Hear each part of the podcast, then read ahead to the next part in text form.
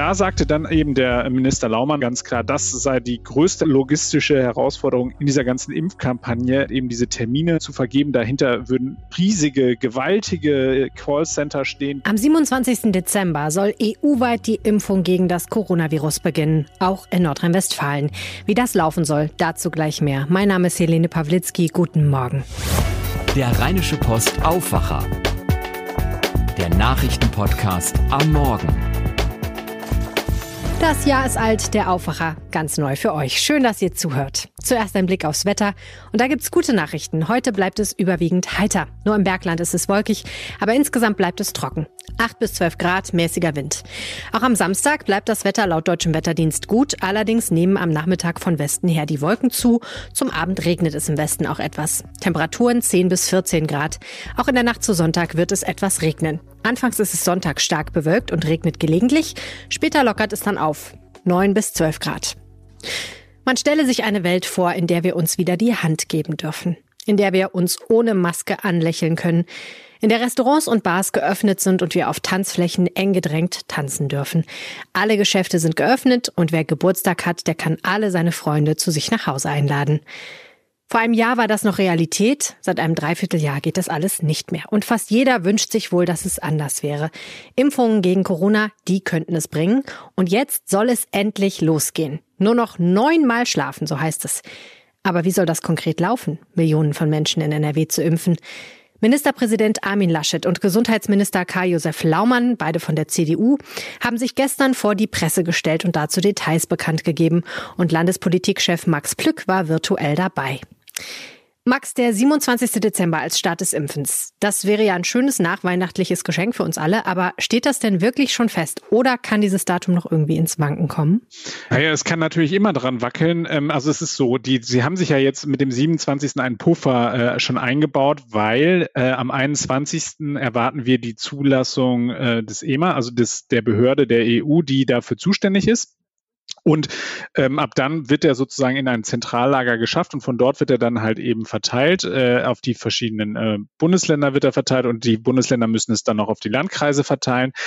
Ähm, und da kann natürlich noch ganz viel passieren. Also wir äh, richtig sicher sein können wir erst, wenn am 27. Dezember dann auch wirklich losgeimpft wird wenn es das erste Mal Peaks macht.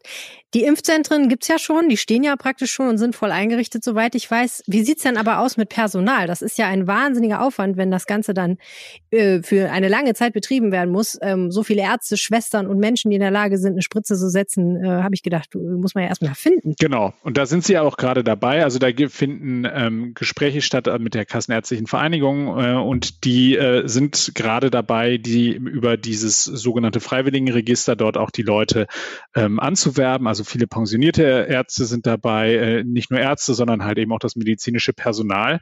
Und sie suchen ja jetzt im ersten Rutsch vor allem diejenigen, die ähm, dann mit den mobilen Teams rausfahren. Weil am Anfang müssen wir uns immer vor Augen führen, werden die Leute nicht in den Impfzentren selber geimpft, sondern äh, aufgrund des am Anfang noch sehr knapp äh, bemessenen Impfstoffes werden die rausfahren in die Seniorenheime und werden dort vor Ort die Senioren und die Pflegekräfte ähm, dann impfen.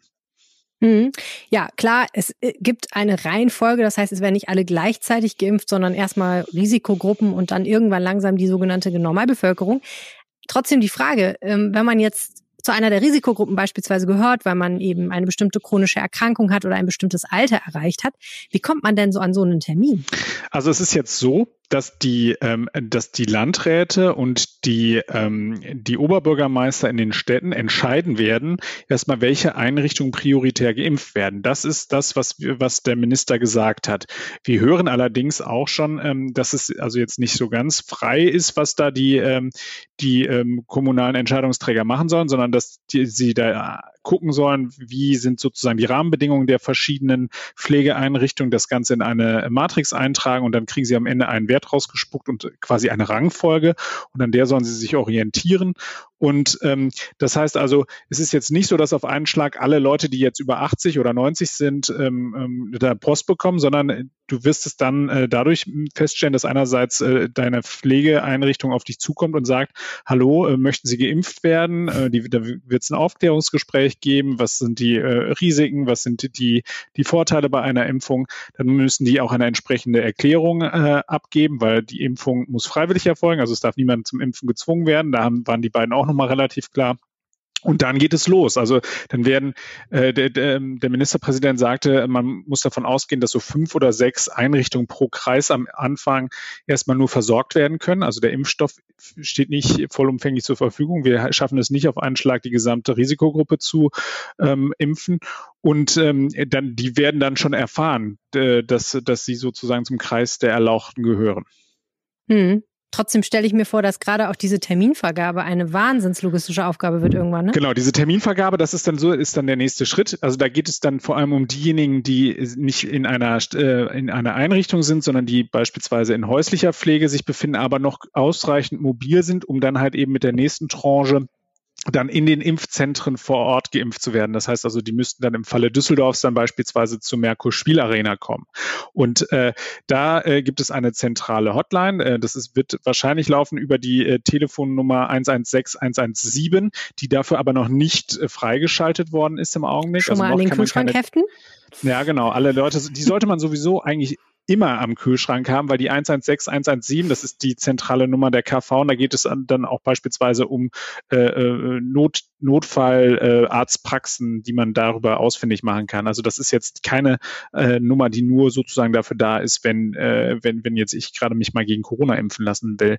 So, und hm. ähm, da sagte dann eben der Minister Laumann heute ganz klar, das sei die größte Herausforderung, die größte logistische Herausforderung in dieser, in dieser ganzen Impfkampagne ähm, darüber halt eben diese Termine äh, zu vergeben. Dahinter würden äh, riesige, gewaltige Callcenter stehen, die dann halt eben am Ende für diese Terminvergabe dann zuständig sind. Die müssen gucken, äh, äh, wo ist das Impfzentrum, das für mich zuständig ist und so weiter. Bin ich überhaupt jemand, der berechtigt ist und so weiter und so fort. Und das ist schon auch noch eine gewaltige Aufgabe. Deswegen, also wir sind noch wirklich am Anfang von dieser ganzen Impfkampagne. Da kommt noch eine ganze Menge Arbeit auf uns zu. Hm. Du hast gerade schon gesagt, impfen ist und bleibt freiwillig. Das heißt, keiner wird gezwungen, sich impfen zu lassen. Ähm, Du hast bei der Pressekonferenz, habe ich gesehen, eine interessante Frage gestellt, nämlich die Frage nach dem Impfzwang, bevor man in ein Flugzeug steigt beispielsweise oder auch vielleicht bevor man im Hotel übernachtet. Wo kommt diese Idee her und was war die Reaktion? Naja, die Unternehmen, die, die äh, sagen schon äh, und haben schon auch ein Interesse daran, dass sie vor, vorrangig äh, Leute bei sich aufnehmen, entweder im Hotel oder halt eben auch im Flugzeug transportieren, die geimpft sind, weil äh, dadurch sie natürlich die Akzeptanz ihrer Dienstleistung erhöhen. Ähm, da diese Frage Frage habe ich dann Armin Naschet gestellt, was er von dieser äh, indirekten Impfpflicht hält. Und da hat er gesagt, nichts. Da war ganz klar, hat er gesagt, nein, davon hält er gar nichts. Was steht dahinter? Dahinter steht die große Sorge, dass Leute oder äh, dass halt eben dieser, äh, dieser Zwangscharakter da in den Vordergrund äh, tritt. Und das wäre natürlich Wasser auf die Mühlen all derer, die jetzt gerade sagen, wir sollen alle zwangsgeimpft werden und so weiter und so fort. Also da ist schon äh, eine gewisse Sensibilität dabei äh, und die Politik scheint sich damit schwer zu tun. Es gibt andere Politiker, die da durchaus sagen, das äh, wird kommen auf, auf lange Sicht und auch Ärztevertreter, die das gesagt haben. Herr Gassen hat das zum Beispiel gesagt. Also da gibt es Leute, die, die sagen ganz klar, irgendwann werden wir dahin kommen, ähm, dass man wieder öffnet und dass man dann den Leuten halt eben dann sagt, Leute, lasst euch impfen und dann kommt ihr damit einigermaßen durch. Ähm, und äh, wenn ihr euch nicht impfen lasst, dann steht ihr halt, unterliegt ihr dem Risiko, dass ihr euch halt eben ansteckt in der Öffentlichkeit, wo es halt eben wieder mehrere Dinge gibt, die dann möglich sein werden. Hm. Ein anderes Thema, das auch in diese Richtung geht, war nochmal das Thema Besuche in Alten- und Pflegeheimen. Da hat der Gesundheitsminister nochmal ganz deutlich gesagt, er will, dass alle Pflegeheime Besuche weiter zulassen unabhängig von der Frage, was man vorher tut, um reinzukommen. Also logischerweise muss man nicht geimpft sein, das geht ja auch noch gar nicht, aber man muss auch noch nicht mal eigentlich getestet sein, um einen Besuch in so einem Pflegeheim zu machen. Die Logik dahinter ist ja, dass sie, äh, sie wollen nicht nochmal in die Situation kommen wie im Februar, äh, wo sie ja wirklich richtig dicht gemacht haben. Also so, da durften, da durften Ehepartner nicht mehr zu, zu ihren, ihren ähm, äh, Partnern, die im Heim waren und so weiter. Und das wollen sie nicht mehr. Nur sie gehen natürlich damit ein gewisses Risiko ein. Der, also diesen Eintrag von Covid Covid in diese Einrichtung. So, und da sagen, ist die, die Argumentation nach dem Motto, ist jeder könne, wenn er sich ordentlich anstrenge, könne diese Schnelltests bekommen. Ähm, der äh, Minister sagte auch, dass er äh, mit, den, mit den Hilfsorganisationen im Austausch steht, dass die zu den Festtagen dann dort Personal hinstellen, um beim Testen zu unterstützen, weil das ist ja immer auch ein Hauptargument. Derzeit ist es so, dass nur geschultes Personal, also nicht mal mehr nur medizinisches Personal, sondern mittlerweile geht man auch dazu über, dass halt eben man auch äh, geschultes Personal dafür abstellen kann, äh, um diese Tests vorzunehmen. Nur die fehlen dann natürlich an anderer Stelle. So, und da hat er jetzt gesagt, dann schickt er halt eben Leute vom DRK oder oder vom Arbeiter-Samariter-Bund oder so, die schickt er dann da jetzt hin und die sollen die dann unterstützen. Ähm, aber er ist da, das fand ich auch bemerkenswert, wie klar er da war. Ähm, er hat, und er hatte dann tatsächlich auch gesagt, und wenn, selbst wenn sie keine Tests haben, dann muss man halt eben Alternativen schaffen. Sprich, dann sollen die Leute da mit einer FFP2-Maske, mit einem Schutzanzug und so weiter reingehen. Also es soll dann schon Maßnahmen geben. Aber das ist ein Risiko, da machen wir uns nichts hm. vor. Also ähm, andersherum muss man natürlich auch sagen, selbst diese Schnelltests, die sind ein, die können einen Hinweis darauf geben, dass man ähm, sich mit äh, Corona infiziert hat. Die äh, sind aber auch nicht so hundertprozentig sicher wie ein PCR-Test. Nur das wäre natürlich kein gangbarer Weg mehr, wenn wir alle einen PCR-Test hm. machen, bevor wir äh, in die alten Pflegeeinrichtungen reingehen, weil äh, da müssten wir erstens zwei Tage warten, könnten uns in der Zwischenzeit infiziert haben. Und ähm, also das ist, äh, sie, sie, sie scheuen wie der Teufel das Weihwasser, dass sie nochmal in die Situation kommen, äh, dass sie diese Altenheime komplett abriegeln. Das wollen sie nicht. Hm. Sie sagen irgendwie, sie wollen auch nicht, dass da Menschen möglicherweise äh, das letzte Weihnachten ohne ihre Angehörigen feiern. Nur dann muss man halt eben auch möglicherweise in Kauf nehmen, dass man halt eben auch das katalysiert, dass es das letzte Weihnachten auch sein kann. Also das ist schon, ist eine schwierige Situation. Da muss die ja. Politik dann halt eben die Verantwortung übernehmen. Ist so. Zu allerletzt kam noch ein Appell vom Ministerpräsident Armin Laschet, doch bitte darauf zu verzichten, in die Nachbarländer zu fahren, nach Belgien und in die Niederlande. Und ich glaube ehrlich gesagt, dieser Verzicht wird auch andersrum gefordert, ne? Genau. Die sind, haben sich da zu dritte, haben sich die, äh, die Regierungschefs, also von Nordrhein-Westfalen, Belgien und den Niederlanden hingestellt, haben ein schönes Video zusammen produziert und haben gesagt, äh, bitte, bitte, bitte, äh, bleibt, wo ihr seid, fahrt nicht rüber. Das liegt unter, also in, in, in den Niederlanden und in Deutschland gibt es, beziehungsweise in den Niederlanden und, und in Nordrhein-Westfalen also aber auch in ganz Deutschland, gibt es einen harten Lockdown, in Belgien nicht und äh, vor allem auch nicht in diesen Städten, äh, die halt eben nah an der Grenze sind. Und da haben sie gesagt, Leute, bitte, bitte, bitte fahrt jetzt nicht zum Shoppen darüber. Die Gefahr besteht natürlich. Ähm, äh, es ist wieder appellativ. Sie verbieten da nichts, weil sie auch alle aufgrund eben dieser Grenzregion wissen, was, dass sie diesen, diese Grenzen offen lassen müssen für den Austausch und auch, dass die Leute halt eben rüberpendeln, wenn sie beispielsweise hier in der Klinik arbeiten. Ähm, aber äh, da war ganz ganz eindringlicher Appell und das wollen sie einfach nicht. Herzlichen Dank, Maximilian Plück. Mehr Landespolitik hört ihr übrigens jede Woche in unserem landespolitischen Podcast Ländersache. Gleich abonnieren. Die Nachrichten aus Düsseldorf jetzt wie immer von Antenne. Guten Morgen. Guten Morgen, Arne Klü heute mit den Antenne Düsseldorf Themen und da geht es um eine Studie zur Entwicklung von Innenstädten, die ein Experte auf Düsseldorf überträgt. Es geht um die Bilanz einer unangekündigten Maskenkontrolle in der Rheinbahn und es geht um gleich zwei Erfolgsmeldungen aus dem Sport von den Düsseldorfer Profiteams.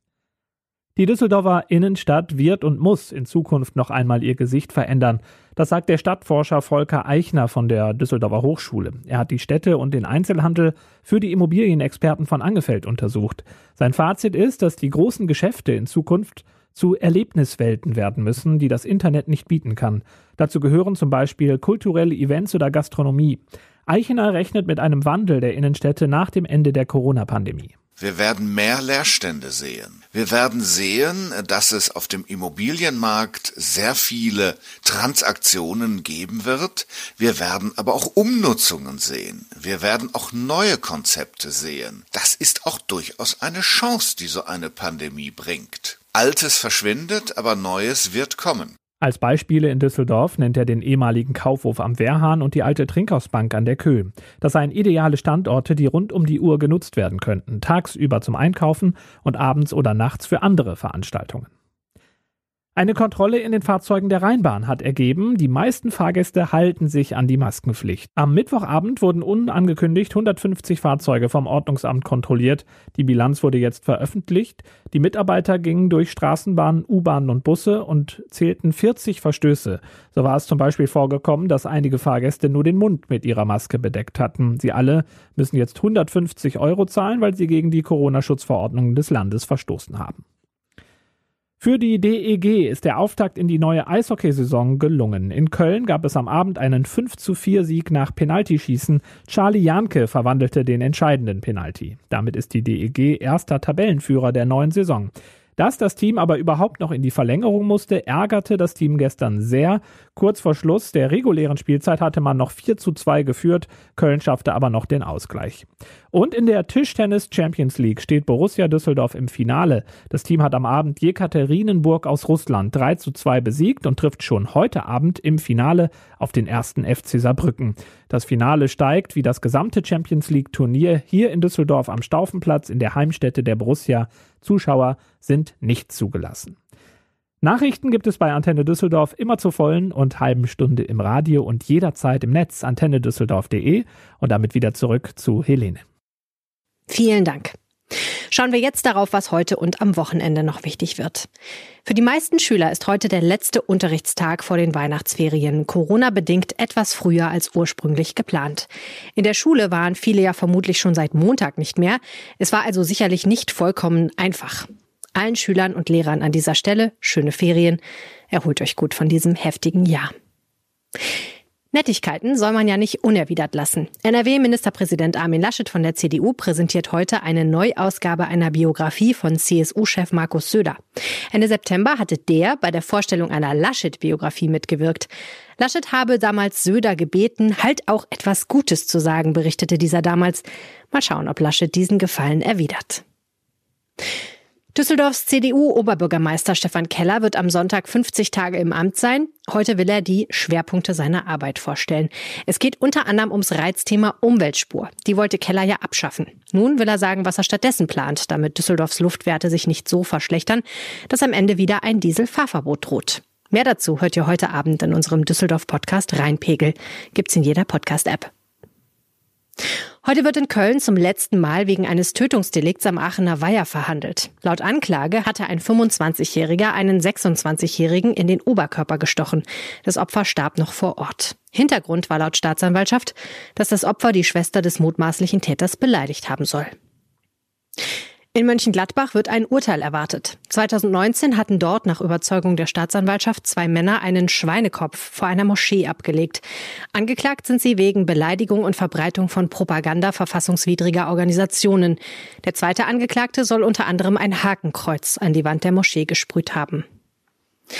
Am Samstag treten drei Urgesteine zum letzten Mal an. Die Kabarettisten Jürgen Becker, Wilfried Schmickler und Uwe Lükow sind bei der WDR-Sendung Mitternachtsspitzen an diesem Samstag zum letzten Mal dabei.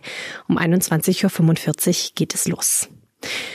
Gestern Abend sind Bauarbeiten an zwei Schilderbrücken über der A59 gestartet. Ab etwa 17 Uhr war die Autobahn im Kreuz Duisburg Süd in beiden Fahrtrichtungen voll gesperrt. Der Verkehr wurde über die A524 und das Kreuz Breitscheid umgeleitet. Der Fernverkehr wurde großräumig umgeleitet. Gestern Abend war noch nicht klar, wann genau die Sperrung aufgehoben wird. Und noch eine Sperrung. Auf der A1 Richtung Köln wird bei Hagen die Fahrbahn verengt. Zwischen Hagen Nord und Hagen West steht heute ab 16 Uhr bis Dienstagmittag nur ein Fahrstreifen zur Verfügung. Gute Fahrt allen und habt einen schönen Tag. Das war der Aufwacher für heute. Mein Name ist Helene Pawlitzki. Vielen herzlichen Dank fürs Zuhören. Tschüss. Mehr bei uns im Netz www.rp-online.de